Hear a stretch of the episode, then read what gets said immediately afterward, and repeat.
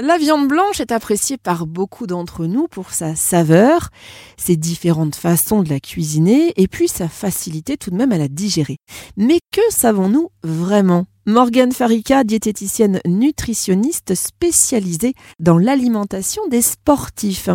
Alors c'est une idée reçue, euh, Morgane, de dire que viande rouge et viande blanche, bah, finalement c'est pareil, c'est de la viande quoi. Alors pas tout à fait, puisqu'elles ne vont pas représenter, en fait, elles ne vont pas présenter les mêmes avantages nutritionnels.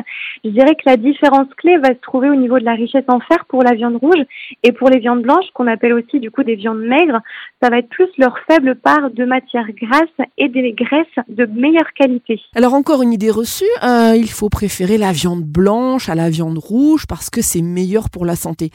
Là encore, en tant que professionnel, qu'en pensez-vous? Je dirais pas forcément qu'il faut la privilégier. Elles sont toutes les deux à consommer, mais vraiment dans des proportions différentes, en portant toujours attention à la qualité. Et pour rappel, du coup, on va recommander une consommation par contre de viande rouge de 500 grammes par semaine maximum. La viande blanche augmente euh, autant finalement le cholestérol que la viande rouge. Alors là encore, est-ce que c'est une idée reçue qu'on véhicule largement ou alors est-ce que c'est une réalité? Alors pour le coup, la viande blanche, elle est moins grasse et elle contient moins d'acides gras saturés que la viande rouge, mais tout dépend en fait du contexte dans lequel on se pose cette question. Dans tous les cas, un aliment à lui seul ne sera pas responsable d'une augmentation significative du taux de cholestérol.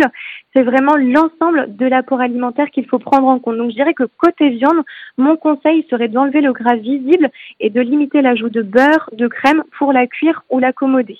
Est-ce que c'est une idée reçue de dire qu'on ne mange pas de viande blanche crue? Euh, comme par exemple préparée en tartare, comme c'est le cas euh, pour la viande rouge Alors, pour le coup, en fait, dans la viande crue, on va retrouver des bactéries.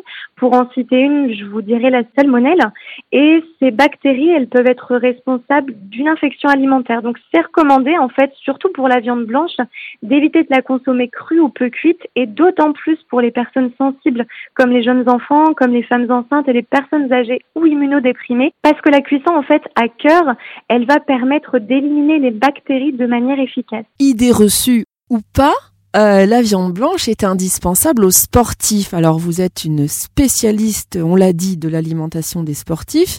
Morgane, est-ce que ça c'est une légende ou alors est-ce que c'est une réalité? Alors la viande c'est une source de protéines de très haute qualité. Elle est d'une aide précieuse pour couvrir les besoins protéiques des sportifs, mais on peut tout à fait également couvrir les besoins en consommant des alternatives. Seule chose, attention, si on est végétarien ou vegan, euh, il va y avoir des stratégies en fait à mettre en place pour couvrir ses besoins, puisque en tant que sportif, on a des besoins qui sont augmentés. Une autre idée reçue qu'on a peut-être euh, sur la viande blanche, euh, c'est un meilleur choix que la viande rouge pour faire goûter de la viande justement aux enfants pour la première fois? Le meilleur choix, c'est vraiment d'adapter la quantité de viande à l'âge de l'enfant et surtout de varier les sources. Un jour viande blanche, un jour poisson, un jour viande rouge, un jour œuf et encore une fois, on privilégie la qualité. Volaille, lapin, veau, sont la base de beaucoup de bons petits plats appréciés par toute la famille. D'ailleurs, savez-vous quel est le plat de viande blanche préféré des Français? Eh bien, il s'agit de la blanquette de veau.